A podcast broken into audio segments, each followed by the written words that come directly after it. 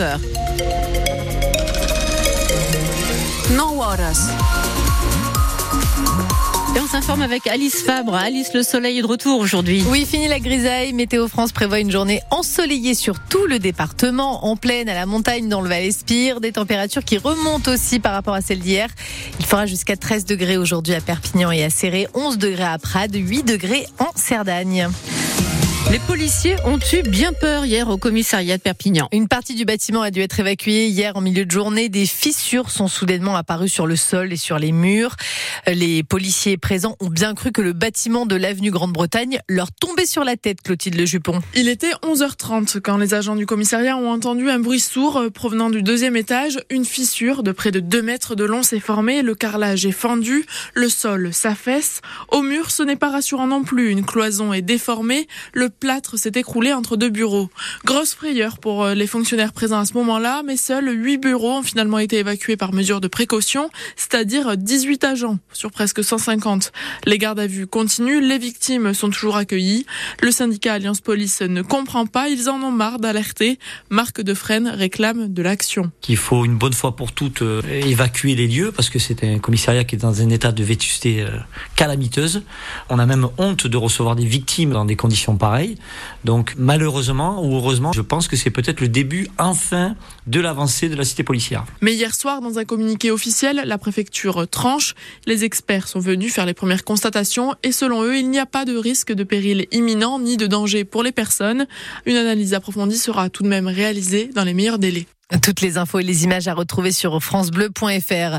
On vous en parlait hier de cette mobilisation acérée pour la préservation de sept vieux platanes dans le secteur de l'ancienne gare. Ce matin, les militants de l'association Bien Vivre en Val-Espire font signer une pétition devant la mairie de Serré. Ils s'opposent au projet d'abattage de ces vieux arbres qui doivent être coupés pour l'aménagement d'un écoquartier d'ici 2030. Pour les écologistes, cet abattage est une aberration. La mairie, elle, affirme qu'elle replantera 18 arbres en compensation. Et vous, est-ce que vos enfants se régalent à la cantine de la récolte Et pour réfléchir à la question, la FCPE des Pyrénées-Orientales, la Fédération des parents des parents d'élèves, organise aujourd'hui un colloque sur la restauration scolaire bio et locale. C'est ouvert à tous. Ça se passe au lycée agricole de Téza. La loi Egalim oblige en effet depuis janvier 2022 à ce que la moitié des aliments soient durables et de qualité avec 20% de bio. Alors qu'en pensent les principaux concernés? Mélanie Juvet est allée sonder les ados à la sortie des cours devant le lycée Arago. Bah, je suis plutôt contente. Je trouve que le prix il est abordable et euh, il donne des quantités euh, très bonnes en fait. C'est-à-dire que bah on est étudiant donc on a besoin beaucoup de manger. on finit à 18h tous les soirs. Il remplit tout le temps les assiettes et on a beaucoup de choix aussi. Bah, moi je suis pas végétarienne mais je sais que j'ai beaucoup d'amis végétariens et il y a toujours un choix euh, viande, poisson, végétarien. Il y a du bio et il y a des repas végétariens ou parfois vegan carrément. Bah, ça permet que tout le monde puisse manger des choses qu'il aime. C'est bon que le mercredi. Non en vrai ça dépend. Ça peut être bon le mercredi aussi. Ça peut être mieux mais en même temps bah, c'est aussi bon des fois. Ça dépend des jours. Ouais voilà c'est souvent la même chose en fait qu'on mange. Ouais, de la viande, du poisson, mais pas toujours les mêmes en fait. Oui, voilà, c'est des plats basiques. Il n'y a pas non plus de, de, recherche quoi dans les plats. Ils vont écouter ou pas la cantine ce qu'on dit Faudrait leur dire.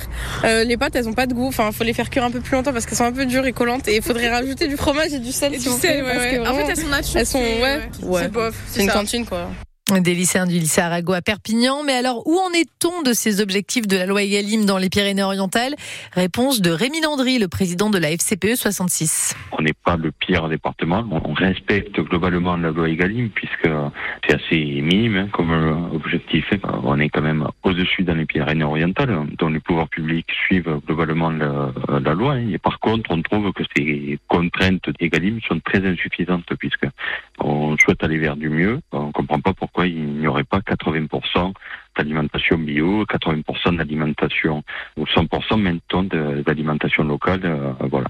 Rémi Landry, président de la FCPE 66.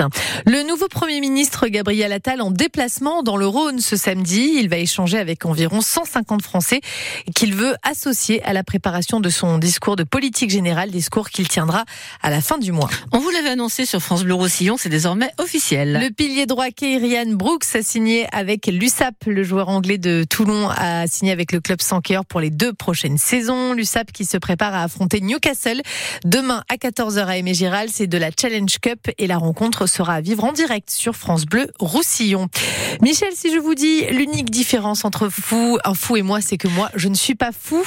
Qui a dit ça? Salvador Dali. Ah, Dali. Ah, Dali. C'est bien, euh, c'est bien un film autour du célèbre peintre catalan euh, surréaliste que nous propose Quentin Dupieux, le réalisateur de Yannick ou encore Fumer fait tousser.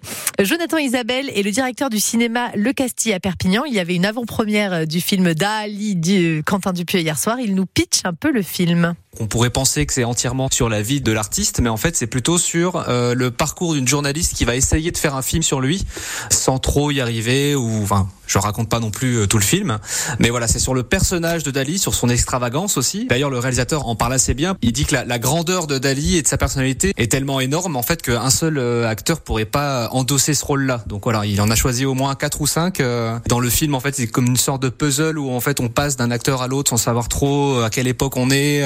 de l'absurde, surréel et quand on est en plein dedans, en tout cas, c'est un vrai régal. Alors un régal pour les spectateurs? Eh bien Mélanie Juvet est allée leur poser la question à la sortie de la salle. Écoutez. Ah mais c'était surréaliste, hein. je me suis régalé. Les acteurs non plus. La caméra, énorme ou gigantesque? Moteur Parmi les films de la filmographie de Quentin Dupieux, il y a des films que j'aime un peu moins que d'autres. Celui-ci va se situer plutôt dans la partie que j'aime euh, un peu plus. J'appréhendais, je me suis dit bon j'espère que je vais réussir à suivre et je trouve que le déroulé se fait quand même assez naturellement, j'ai bien aimé. Un vieux vous? Oui, très vieux, très laid. En chaise roulante.